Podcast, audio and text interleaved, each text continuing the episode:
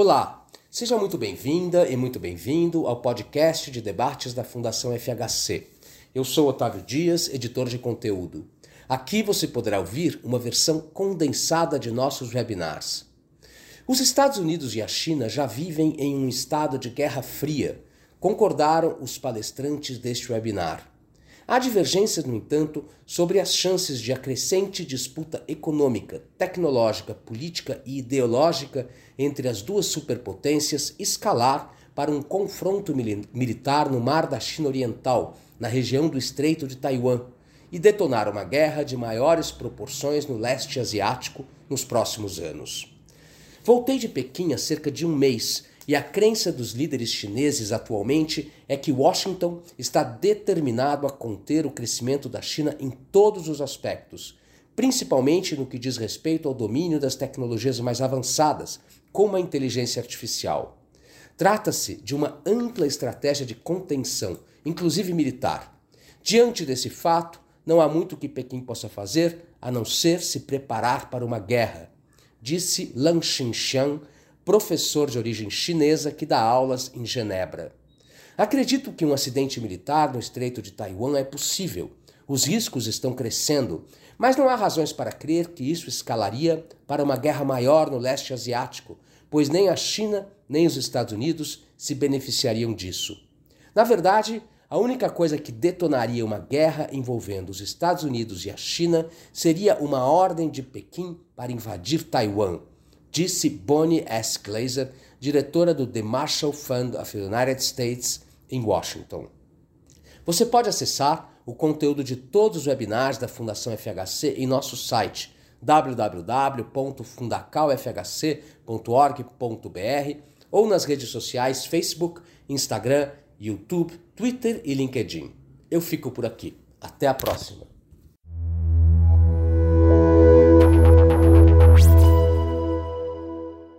So, uh, without further, further ado, uh, Lanxin, uh, you have the floor for 50 minutes.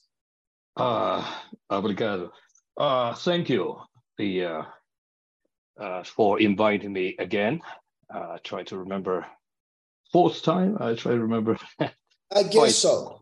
Twice in Sao Paulo, but I, I really enjoy it. Uh, now the uh, also, I'm honored, of course, uh, to talk about Taiwan subject with uh, one of the leading experts in the U.S., uh, Bonnie, we know each other for quite uh, quite many years, if if we recall, we on many occasions. Um, what I intend to do here, since Bonnie is here representing the U.S., I, I assume, uh, I would uh, just uh, using my limited time to focusing on Chinese perspective. Uh, does not mean I agree with uh, all the assessment the Chinese leadership uh, about this, but I simply want to give you some uh, uh, basic uh, points about what Chinese elite are thinking. I just came back from China a month ago. Um, I'm worried. I'm just put very, very simply to start with. When the Henry Kissinger said two years ago, uh, we are at the foothill of the Cold War. At that time, a lot of noises said, no, no, that's exaggerated. Uh, today, I think uh, the situation between US and China uh, has gone way beyond that. We are not even talking about uh, Cold War II, uh, but I think the, um, the, the real talk now, both in Washington perhaps a little less in Beijing. It's war games, basically. Every uh, without uh, every day in Washington. I was in DC uh, for about six months before I go to China. Uh, almost every day, somebody's talking about war games. Uh, Pentagon, you know, state, and well, think tanks, CISS, uh, CSIS, and so on. I never seen that. Uh, 40 years ago, when I come to SAIS to study, at least I had a strong conviction. First of all, we admired US enormously at the time as a young student. But the second thing, I never thought in my lifetime uh, US China is going for another war. but now I unfortunately uh, situation become increasingly uh, difficult to control. I would not say out of control yet. Okay. Now, what is the problem from uh, my point of view? I or I say from Chinese point of view. Um, of course, Chinese leaders are primarily uh, blame United States for the the turn of events, especially uh, since uh, Donald Trump uh, came to power. Um, in other words, they are they really think it's unprovoked, uh, unnecessary kind of uh, uh, strategic thinking on the U.S. side. Okay. Now, of course, since the Chinese leadership think that way, it also means they are psychologically prepared. They are doing all the preparations since uh, 2017, I believe, for a potential confrontation. Okay. Um, I'm not saying they have uh, clearly uh, defined uh, deadlines for particular war plans and so on. But you know, every military has a Schlieffen plan, maybe even A, B, and the C. Uh, that's nothing new. I'm sure People's Liberation Army has uh, plans of, of invading Taiwan. There is, I have no doubt about that. The question here is what might trigger it. But on the US side, on the other hand, the, the, the, the last few months, the most intriguing part is everybody can come out talking about their guesses about deadlines. Uh, initially, they say 2030 or 49. They said, well, keep on advancing the deadlines. And the 2030, then the CIA director says 2027. Uh, the Indo-Pacific comes say 2025, and the most recently, of course, uh, Navy Chief Navy uh, uh Operation Officer, they even 2023, 24. Uh, I wonder what's happening there in Washington. I tried to figure out when I was in Washington why this enormous warmongering uh, uh, going on, a, a phenomenon I have not seen before. Okay? the interpretation I heard from my friends, either military, non-military, Pentagon, state, uh, NSC, uh, it is kind of anxiety. Basically says we're not well prepared if Chinese launching attack earlier. Uh, but from a Chinese leader's point of view, uh, it's, it's the, the other way of assessing it. The belief now in Beijing is that um, the United States is determined to contain China all around. It's no longer an issue they are doing something limited or with some kind of uh, uh, tactical, you know, uh, policies. It is. It looks like it. It has become a grand strategy. So therefore, uh, there is very little uh, they can uh, really compromise except for preparation for a potential confrontation. The second thing is this. Uh, on Taiwan, the Chinese elite also believe that the United States seem to be, particularly under Biden administration, uh, has a syst systematic approach. Chinese called, of course, salami slicing approach, pushing not for two China policy, not for one China policy, but they chose something in between. It's called One China, One Taiwan, uh, a policy perpetuating the separation of two Chinese territorial entities. Perpetuating, I emphasize, uh, that's the point the Chinese now convinced. Now, one China, one Taiwan policy is an idea coming from Taiwan independence movement. It's part of the ideology anyway. Uh, it's it's their plan B. Uh, uh it is known that, of course. So Chinese now believe that U.S. is really, really serious, pushing for de facto Taiwan independence. So what is the solution then? Uh, I think the, the the potential solution would be preparing for a military solution. I'm not saying they've given up on peaceful solution, but it looks increasingly remote possibility for a peaceful solution now. So they have to be, well, I would say, expedite the military uh, preparations. Now, uh, as I have written elsewhere, this is, of course, in my personal view, it is a classic example of two great powers misreading each other's intention. Uh, the historic analogy I always prefer to use is Anglo-German uh, alienation in the uh, beginning of the 20th century. Now, what, what, what is that key point about Anglo-German relations? Of course, is they don't really have enormous, uh, vital conflict over their basic interests, but they try to figure out, that, you know, each other's real intention, but they misread it. In the end, it's uh, uh, starting as a effort of finding common ground, end up in the all-around confrontation, and that uh, pushed uh, Germany uh, and and uh, Britain, the the cousins actually, they are the cousins, into a deadly war. That's the First World War.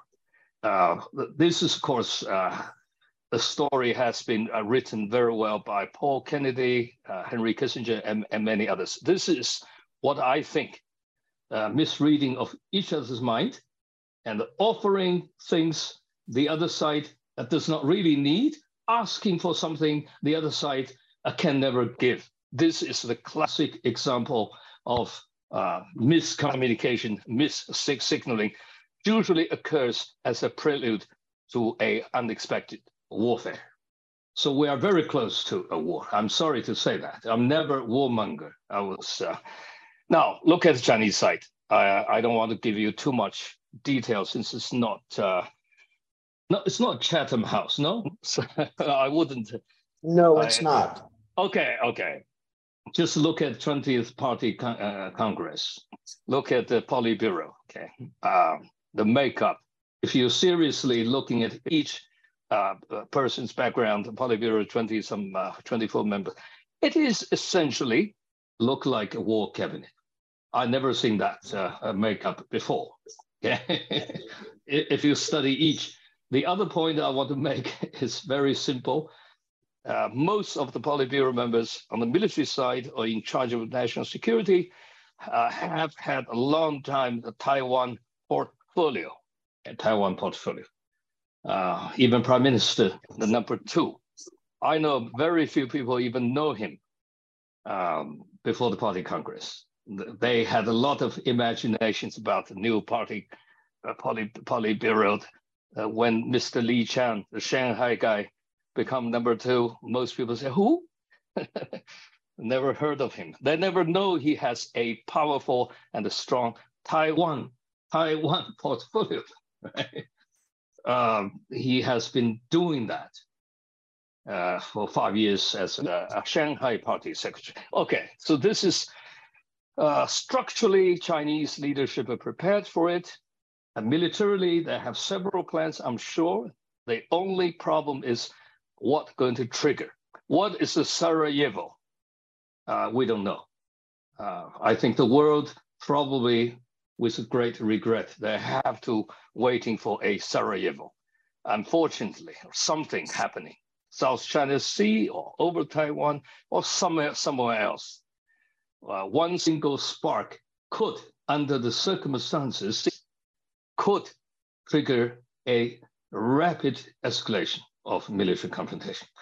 Uh, that worries me enormously. I don't like it, but I think the Chinese leadership now gave up on Biden's tradition, uh, more or less, more or less. They are waiting for the election. The two possibilities, the war may be delayed. One is Donald Trump get reelected. Um, why they like Trump? Well, think about this. This is somebody who doesn't like ideology, hates allies, and loathes uh, American war abroad. Much, much better a safe uh, safety valve uh, compared with the Biden administration, who uh, does not really know what they're doing. Uh, very few of the Biden team understand China or knows anything seriously about China. Sorry, I never seen such a weak uh, China team. Uh, I think Henry Kissinger also recently interviewed pointed that out. So I think I stop here. I, I only say I'm worried. I hope uh, Bonnie give me a more uh, a reason to uh, to be optimistic. All right, I'll stop here. Thank you, thank you, Lanxin. Uh, Bonnie, is there any reason for a more optimistic view uh, of the U.S.-China relations and the world as a whole? Floor Thank is you. Thank you so much uh, for having me, um, and always good to have a debate uh, with Lanxin. Um, I'll start out by saying that I think that the United States and China are engaged in a long-term structural competition. Um, and this is, of course, very much a full spectrum strategic great power competition for wealth, for power, for influence. And it's taking place across many domains. Some of them are traditional domains, economic, diplomatic, and military. Uh, some of them are less traditional, like technology, which is where I believe the competition is focused today. Um, but the competition is also ideological. It features competing models for political governance and economic development, as well as uh, competing visions for uh, the structure and the rules of the international order. So it really is necessary to look at all of these aspects of competition. Um, is this a strategic competition? Can, is, it, is it a new Cold War? Uh, this question, of course, has been hotly debated for many years. Uh, to be sure, it is not an exact replica of the US Soviet competition. Uh, US trade with the Soviet Union was minimal. Uh, US China trade last year actually hit a new high. It surged to $690 billion in two way trade. Uh, the two countries' e- economies, of course, are highly interdependent, which was not true between the US and the Soviet Union. People to people exchanges uh, between the US and China are quite thick and in many ways mutual, mutually beneficial.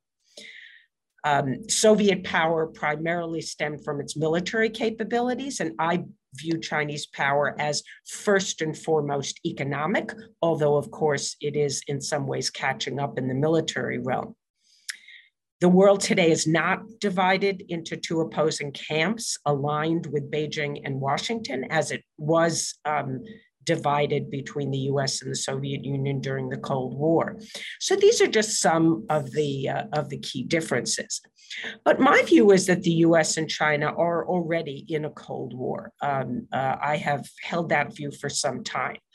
Uh, this is different from the US Soviet Cold War. Um, and I think Xi Jinping uh, himself holds this view.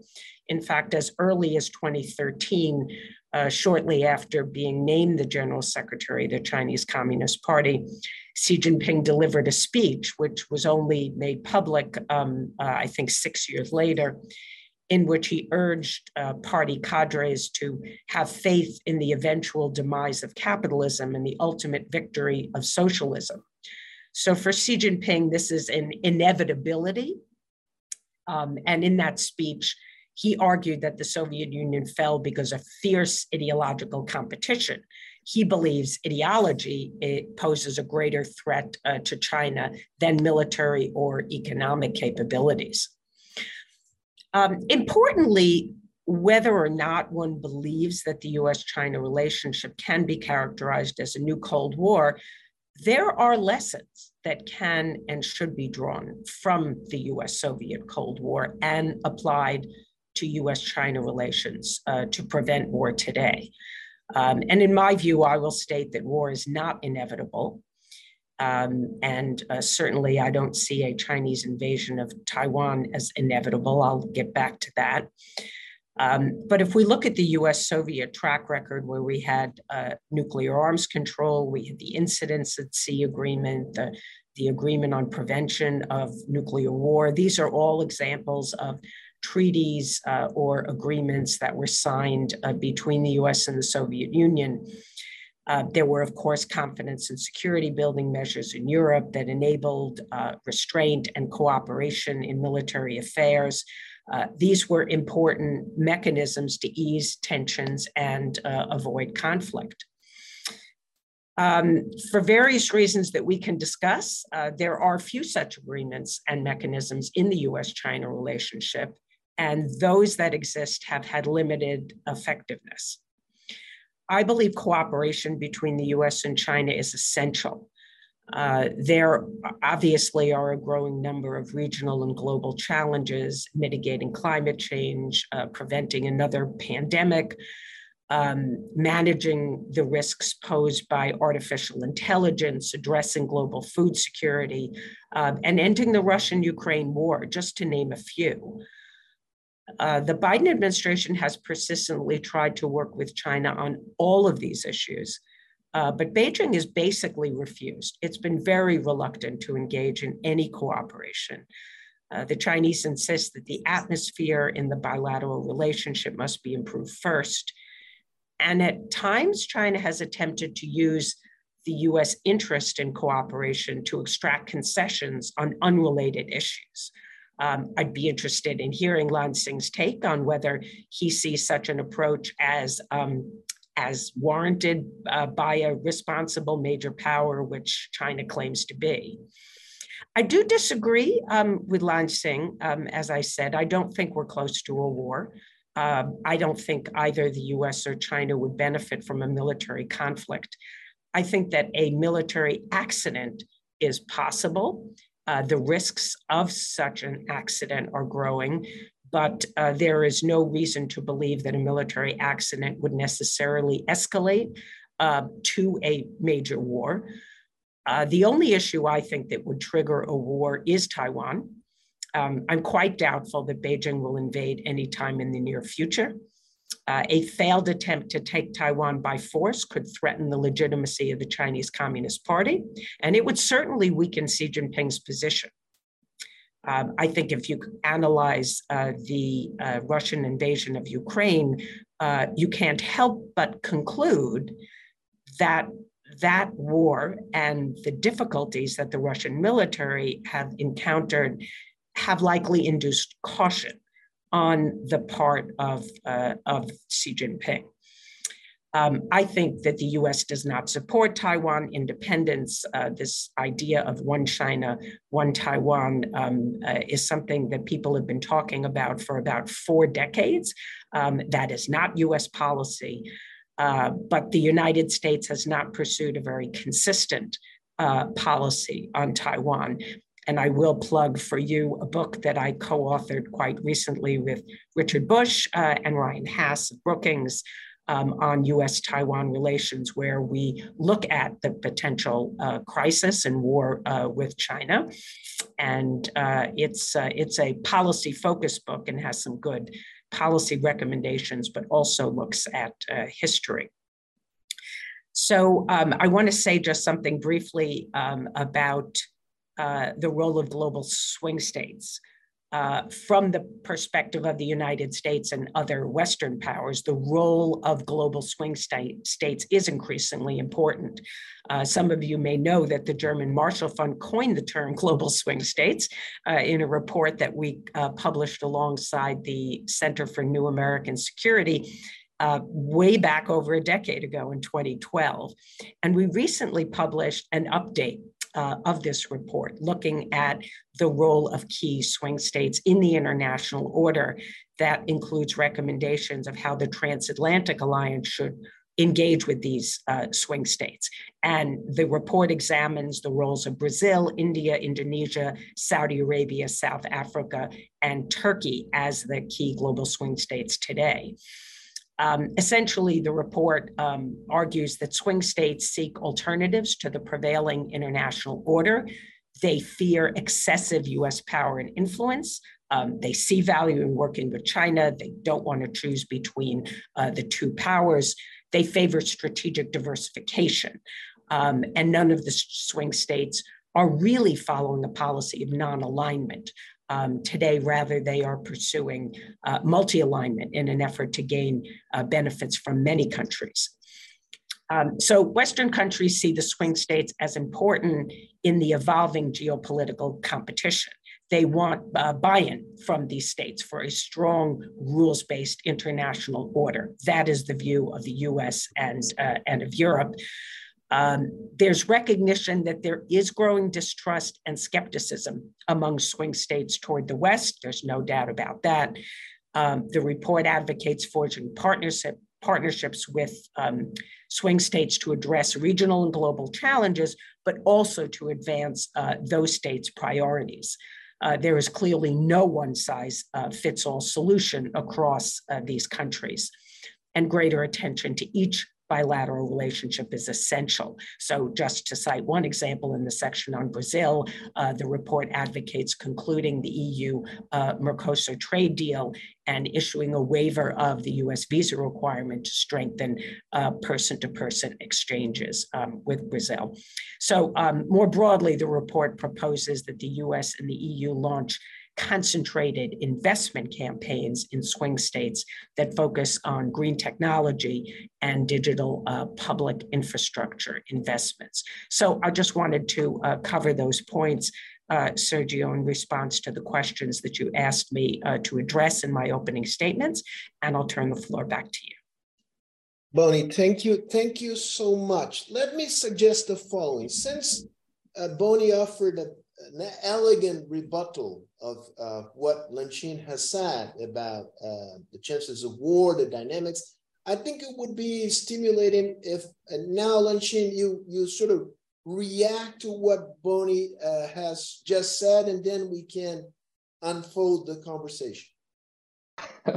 no, I, I actually I did not say we are very close at war because of war planning you know, it's all take initiative.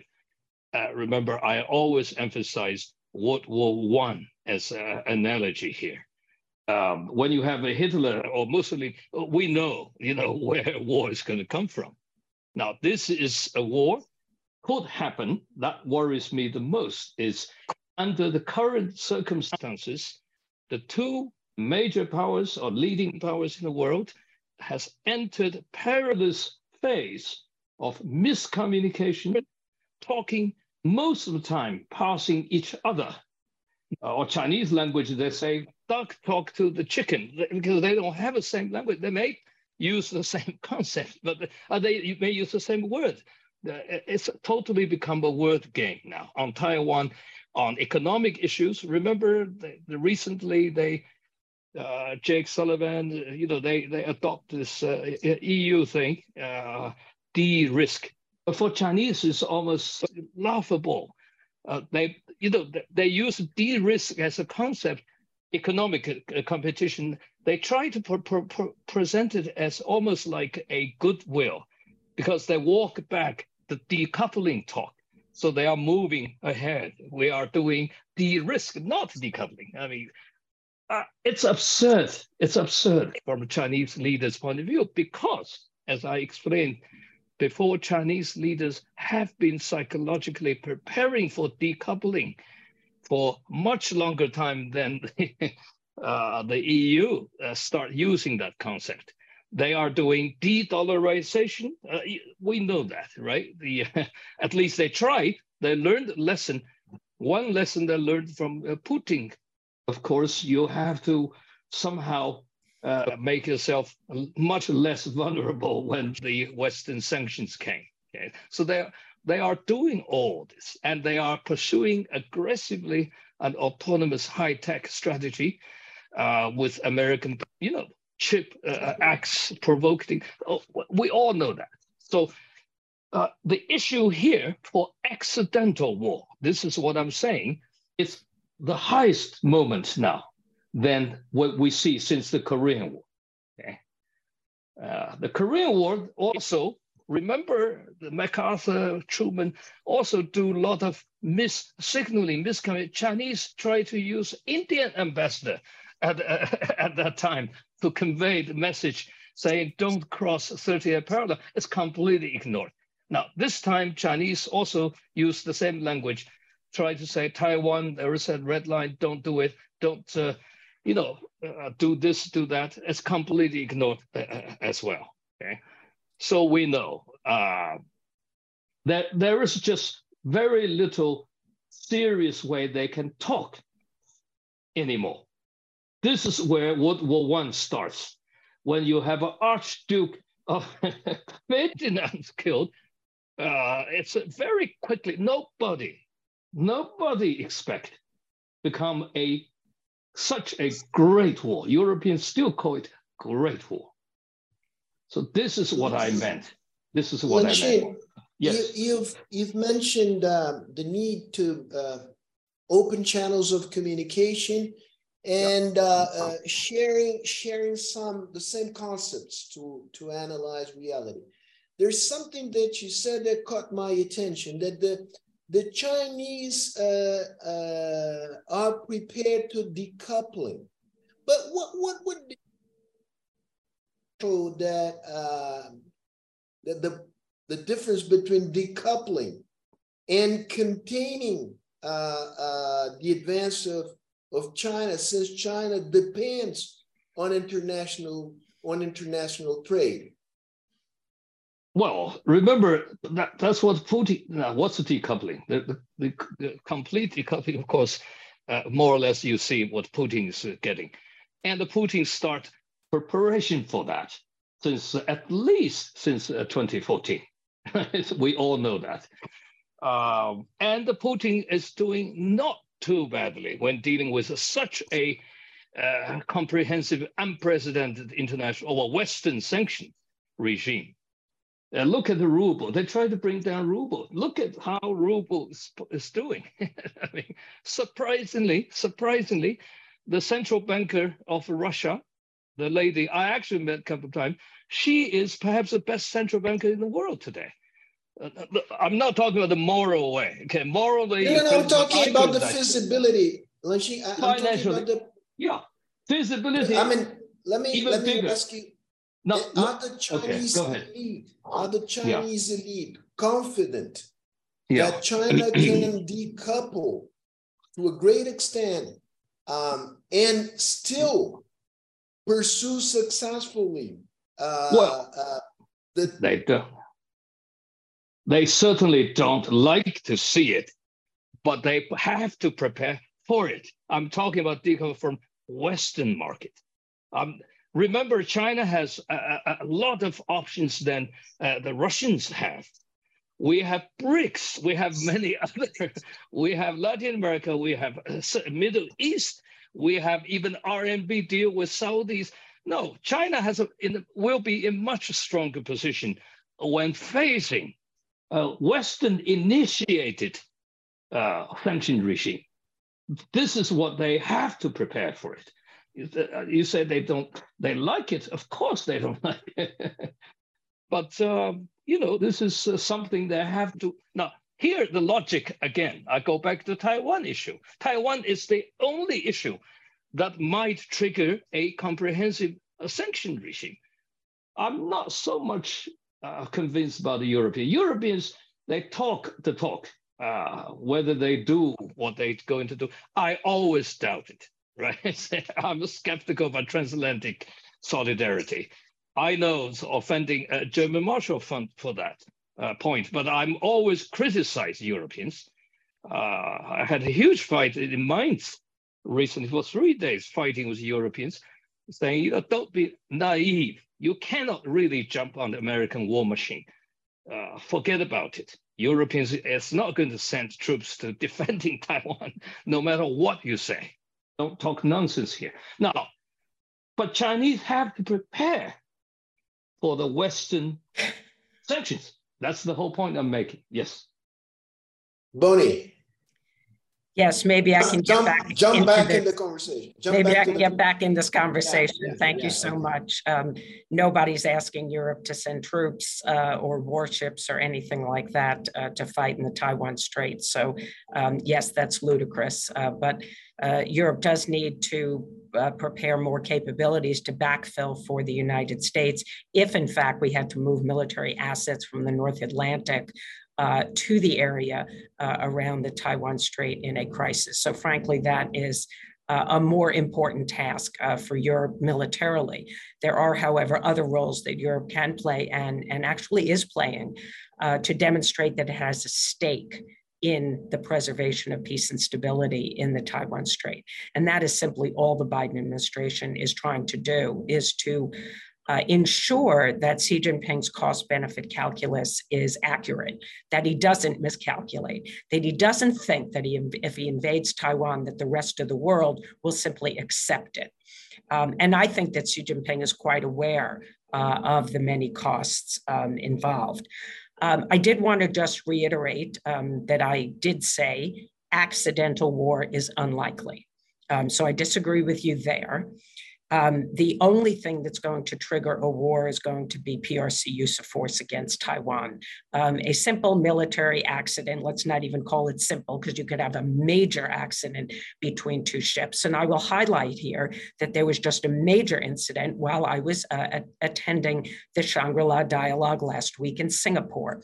Um, a violation of both uh, the Convention on the Law of the Sea and uh, the collision regulations, which is a major convention, um, both of which uh, China has signed. And uh, China cut across the bow, a Chinese destroyer of a US uh, destroyer, came within 150 yards. Um, and the US vessel was sailing in, uh, in high seas um, nowhere near the 12 nautical miles of uh, China's territorial seas, but in what is high seas, even if China has an exclusive economic zone extending across the entire Taiwan Strait, it is still legal uh, to sail through those waters. This is not innocent passage, like Chinese Defense Minister General Li claimed in response to my question. Somebody needs to give him an education on uh, international law. And finally, I'll say that. Uh, uh, yes, I'm glad you said China's preparing for decoupling, only maybe the verb is not right. China's been driving decoupling. China started decoupling from the United States and the West before the United States even started to act to make its supply chains um, safer, more resilient, um, and started uh, trying to prevent China to uh, become very advanced, specifically in uh, semiconductors, because this is connected to China's military capability, not because the United States is trying to contain China, but the United States wants to prevent, yes, China's military capability from advancing so it will not attack Taiwan. And so we won't have a war in the Taiwan Strait. And maybe then Beijing will be incentivized uh, to actually use peaceful means to solve its differences with Taiwan.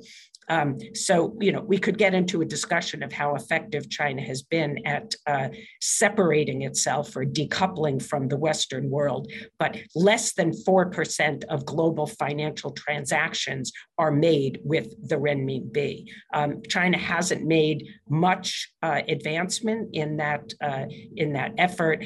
Uh, China has tried to create something that is comparable to SWIFT, which is called CIPS, CIPS, um, and yet it still relies on SWIFT.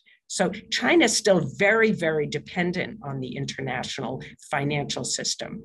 But finally, I will, will agree with Lanxin that I don't think that uh, Europe really has the appetite even um, to think about implementing um, very severe sanctions on China uh, because of uh, its, in many countries, economic dependency uh, on China. And so that's a question mark going forward as to whether or not the US um, will make progress in, in working uh, alongside Europe, uh, essentially uh, to ensure that uh, the costs on China would be so high. And, and by the way, even without sanctions, just a, uh, a stoppage of the uh, traffic, you know, through the container shipping through the Taiwan Strait would have a massively negative impact, uh, not only on Taiwan, but also on Chinese economy. So I would argue even without sanctions, um, this is an outcome that would be very, very damaging and, and also to Europe. Um, and uh, so uh, the, the, the effort here is simply to preserve the peace. And if we end up in war, I think the fault will really be on China, because as I said, the only thing that's going to trigger this war is a Chinese invasion of Taiwan. Uh, uh, let me let me ask you: How do you square um, the, the assessment that Bonnie has just made about the, I mean, the interdependence. You said, okay, uh, China is decoupling, um, but still, uh, the economies are very much intertwined. U.S., China, and other major economies. Don't you think this is a countervailing force um, strong enough uh, to sort of reduce dramatically the chances of war? Um, how do you factor in, uh, I mean, the inter economic interdependence in, in the scenario that you have sketched uh, to us? Well, United States abandoned globalization, the interdependence. There is no moral high ground, which I disagree with Bonnie entirely on this defending of American tech war on China. Uh, even describe it as a Chinese uh, decoupling. Of, come on, uh, American policies in recent years are driven by two things. Uh, uh, I have written elsewhere. One is the obsession with decline. Uh, you can say declinism. It's the most popular concept. Declinism never declines. Okay, it's a very Anglo-Saxon thing, not even continental European thing, which is typical American thing. Obsession, hysterical. But that's not enough but they combine with other things. We've seen since Trump administration and even under Biden administration, that is yellow peril uh, fear. Uh, these two things now combined together. Um, it, we all go back to Spengler. Chinese are reading Spengler. I'm reading Spengler. Europeans rereading Spengler. Americans probably read uh, quite a lot Spengler. But don't forget, a high-tech war here. Spengler predicted a long time ago. His last book, nobody reads in the US, I assume, short one, it's about technology. Spengler's advice to Western, this is 1930, before Spengler died. His last thought is never develop uh, fast, uh, uh, high, uh, I mean, technology. He's, he called techniques. That's his language because because colored people eventually will learn from this the master slave relation will be reversed and they're going to destroy white people's economy now for american chip war tech war for me as a historian it's just been there done it this I, we haven't seen that movie before but now they're using taiwan as an issue as a moral issue, saying we cannot provide China with high tech because Chinese will invade Taiwan more efficiently. You think Chinese have to rely upon high tech to invade Taiwan? Uh, that's a misreading Chinese uh, intention or misreading Chinese military strategies here. Um, it's a great exaggeration. It has nothing to do with Taiwan. It's American imagination, hysterical imagination which is well. By the way, if what why what does the hysterical feeling come from? It's because their own Jim Crowism that is taking over American politics. This is externalized American racial war since uh, Trump time, at least. Uh, when you have your own civil war, you want to externalize something uh, China is a perfect, perfect target here. I'll I'll just uh, call that a lot yeah. of nonsense, Lanxin, and really well, reflects your lack of understanding read, of the United States and U.S. foreign well, policy. It's read bullshit. Spengler, read Spengler again. You know it. Bullshit. You know it. Okay, you call Okay, can we move bullshit. on to maybe maybe sure. audience questions, Sergio? Because um, yeah, just not worth. But that, let me insist on. Agree with you on that anyway. So this is from our perspective. Perspective, this is a fascinating, heated conversation between the two of you. Um, let me focus on on on on this on your assessment, Bonnie. That the only reason why uh, America is trying to restrain um, Chinese access to some critical technologies because uh, it, it would help uh, China to invade Taiwan militarily, right?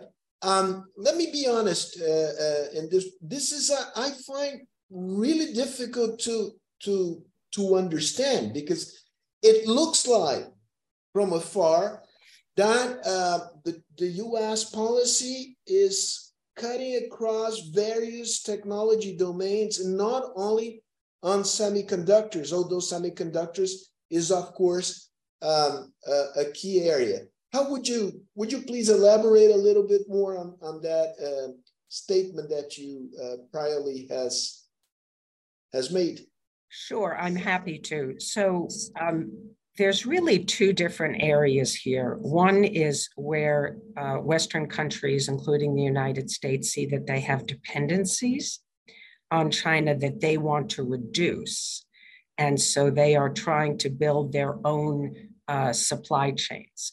So we saw, for example, during the pandemic, that the United States found, as did European countries, that we were overly dependent on China for some medical uh, equipment.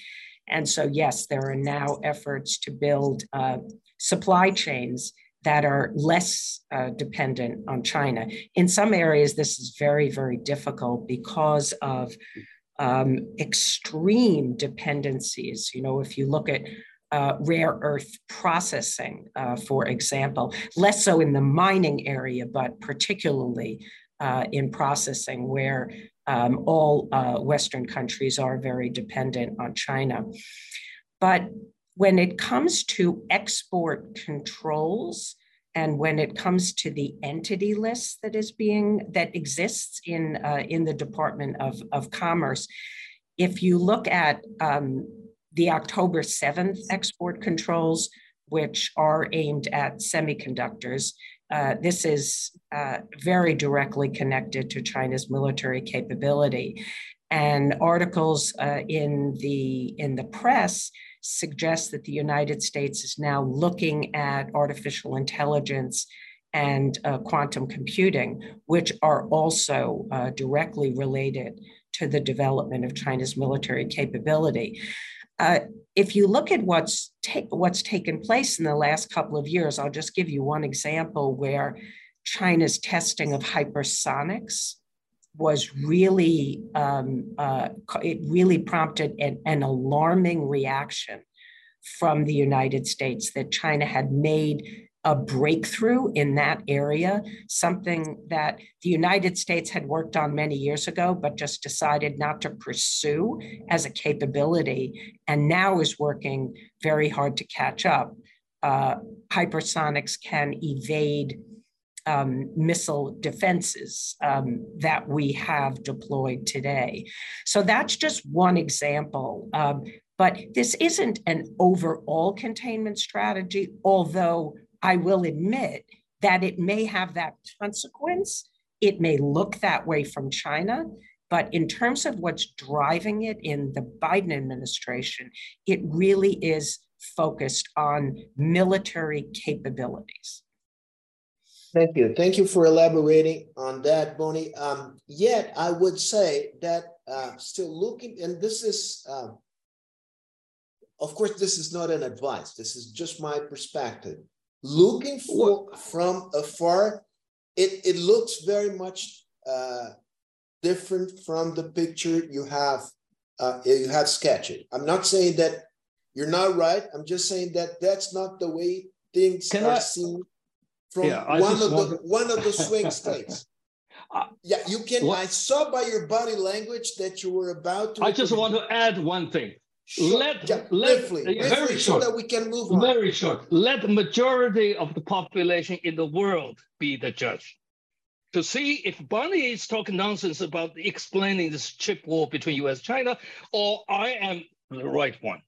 Majority of the global population. I'm, I'm, I'm just saying, just let, the BRICS together is already beyond majority. But I'm talking about a whole Latin America, I cannot, Middle East. Let, let the people be the judge. U.S. I cannot claim. I cannot claim to be a, a, a, legitimate representative of the people of the world. I'm yeah. just. I'm just can, can, we please have an objective, mature conversation? Yeah. Oh, yeah. Maybe oh, some maybe so some questions me, from your audience. Yeah, uh, yeah, uh, we do have, and I'll bring some of them here. Uh, from Paulo Dourado, it's about uh, Trump's reelection. Why do you think, uh, Lanxin, um, this is another thing that was not easy for me to understand. Why do you think, why have you characterized the Biden administration in such, um, I would say, uh, rigid uh, tones?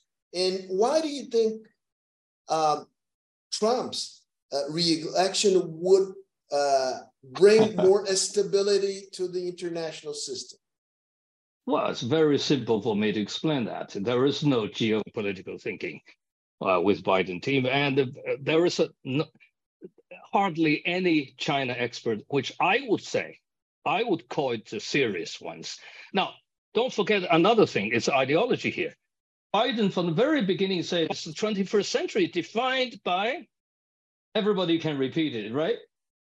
Autocracy versus, versus democracy. okay, yes, he goes to that path. Forget about it. Where is the real realpolitik? There is none. So it's very simple. Trump, as I say, Trump, what's the difference between Trump? He may be crazy. He put his cards on the table. Okay. Say, this is what I want. That's the first part. Second, he gives no damn to ideology. Okay. uh, the third is hates alliances, hates wars. That, that's the only guarantee I can see. This is something I can see. Who is going to be more practical uh, when dealing with China? When you have a current administration who knows very little about China, talk about China all the time. This is a typical Washington think tank thing now. How much do they really know? Sorry to say.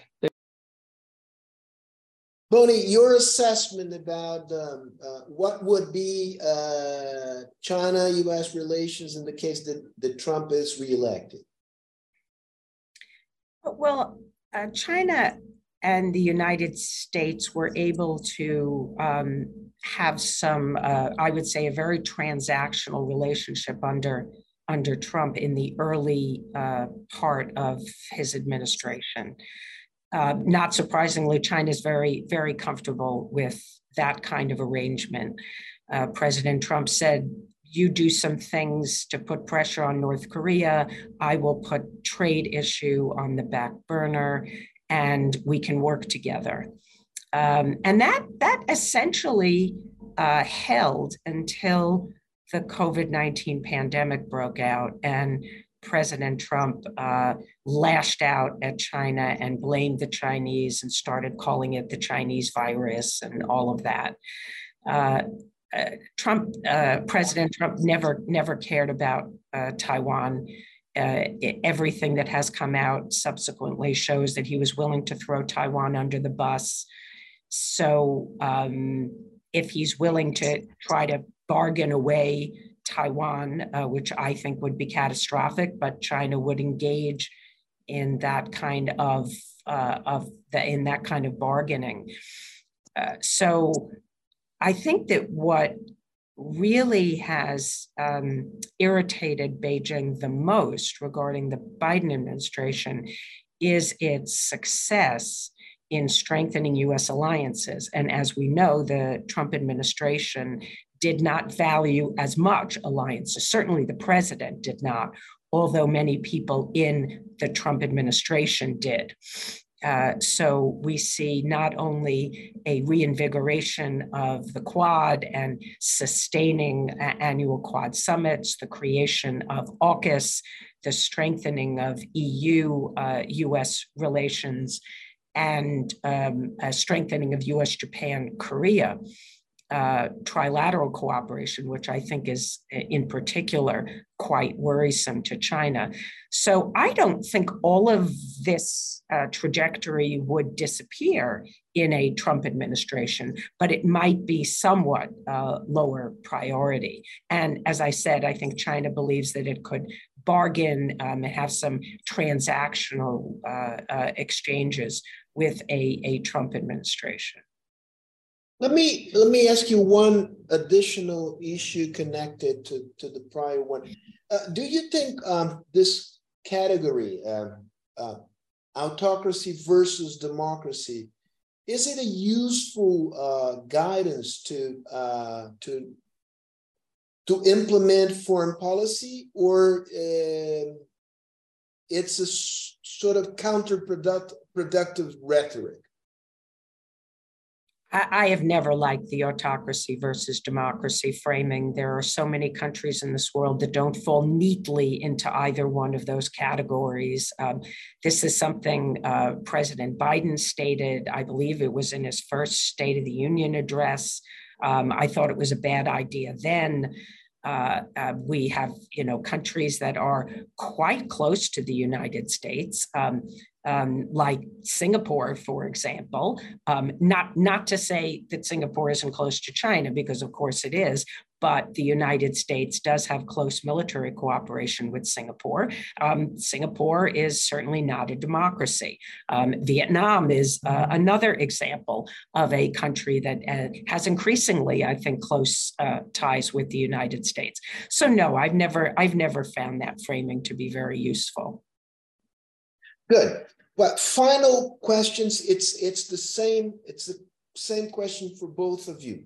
I would like you to put yourselves in the shoes of um, aides uh, to President Biden and to President Xi Jinping. What would be your uh, uh, advice, plural, uh, for the two leaders in order to uh, increase cooperation and decrease the chances of a belligerent scenario in the world affairs.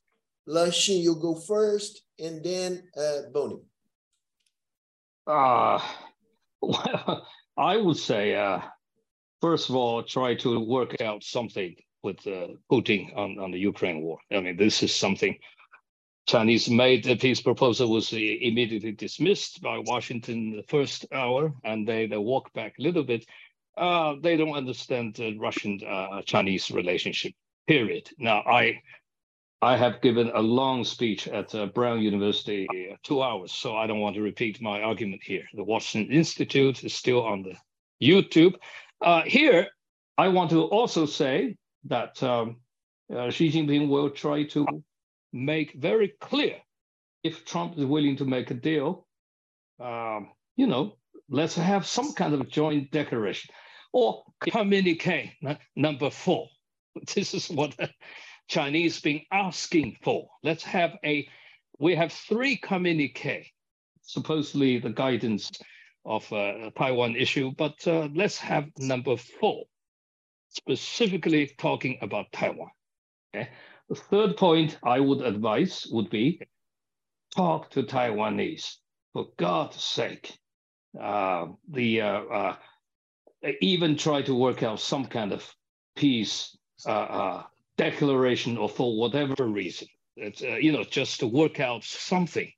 If KMT, you know, the opposition might come to power, become relatively easier. I'm not saying it's possible, but you know, just at least workable. But uh, if uh, DPP continues to rule, I'm not so sure. But there is a third party now, interesting, uh, the, the former tai- Taipei mayor, uh, who is interesting. And he's uh, also proposed a kind of peace uh, document. Now, I don't know, but it's going to be extremely, extremely important from mainland China point of view uh, to prove it has no intention. I, I, I put it, I cannot emphasize more on that. Intention of using military is always the on the back burner when they are pushed, they believe, they are perceived.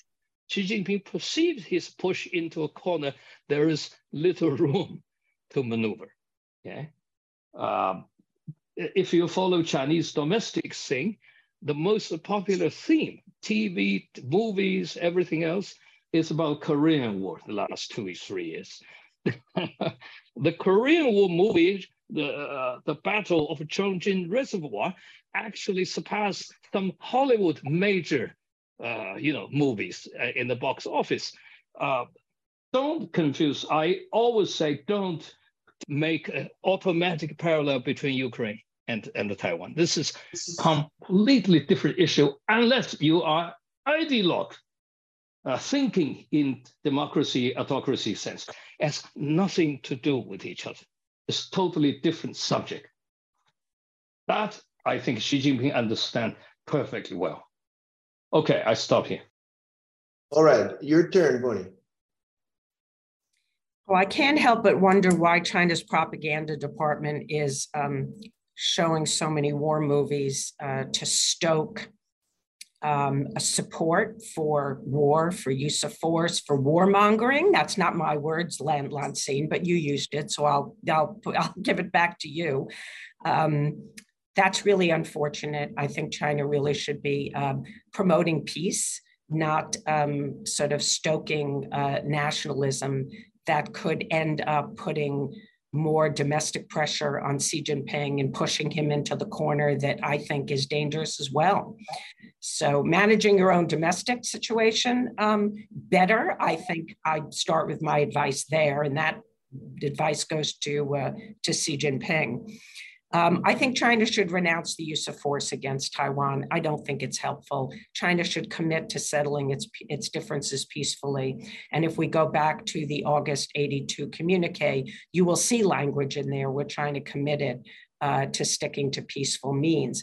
It is because China has not stuck to peaceful means that the United States, many, many years ago, um, departed from its commitment in that communique, uh, which was to not exceed a certain level of capability and uh, dollar value in its arms sales to Taiwan. So uh, there is potentially uh, the opportunity to restore the credibility of that communique if both sides return to their commitment. I'm strongly opposed uh, to a fourth communique. Um, that's something China has been pushing for a long, long time. And I think you will find no one in the United States who has any influence on policy who is advocating that. But I will say that I have been advocating publicly and privately that the United States take more actions to make its one China policy more credible. Um, if uh, you go back and read the writings of Thomas Schelling about deterrence, um, you will remember that deterrence is composed of both credible threats and credible assurance. And the United States has to have credible military capability to defend Taiwan. But that is not enough. We also must be able to assure China that if it does not use force against Taiwan, that it will not face US support for an independent Taiwan, that the United States will not return to something like the mutual defense treaty that we had with Taiwan from 1954 to 1979. So we need to ensure that both our threats and our assurances are credible. And that is something that the Biden administration needs to work on urgently. And as I said, I've written about this um, and I've also spoken about it, and I've talked to senior officials about the need to do this. So I hope that the United States will heed that advice. Because if we do end up with war over Taiwan, the fault will, will not be entirely China's. It will be China's, Taiwan's, and the United States. All three sides have uh, the responsibility and the obligation to prevent war. All right, we've reached uh, the end of this candid conversation. I would like to thank you both, Lanxin and Bonnie, for, for the candor. It was a very illustrative conversation from our point of view. And uh, we will return uh, to this topic uh, again and again and again. Uh, it's it's not leaving us anytime soon. And uh, I hope to count on your collaboration once again. Thank you. Thank you so much. Thank you. Bye bye, Lanxin. Bye bye, Bonnie.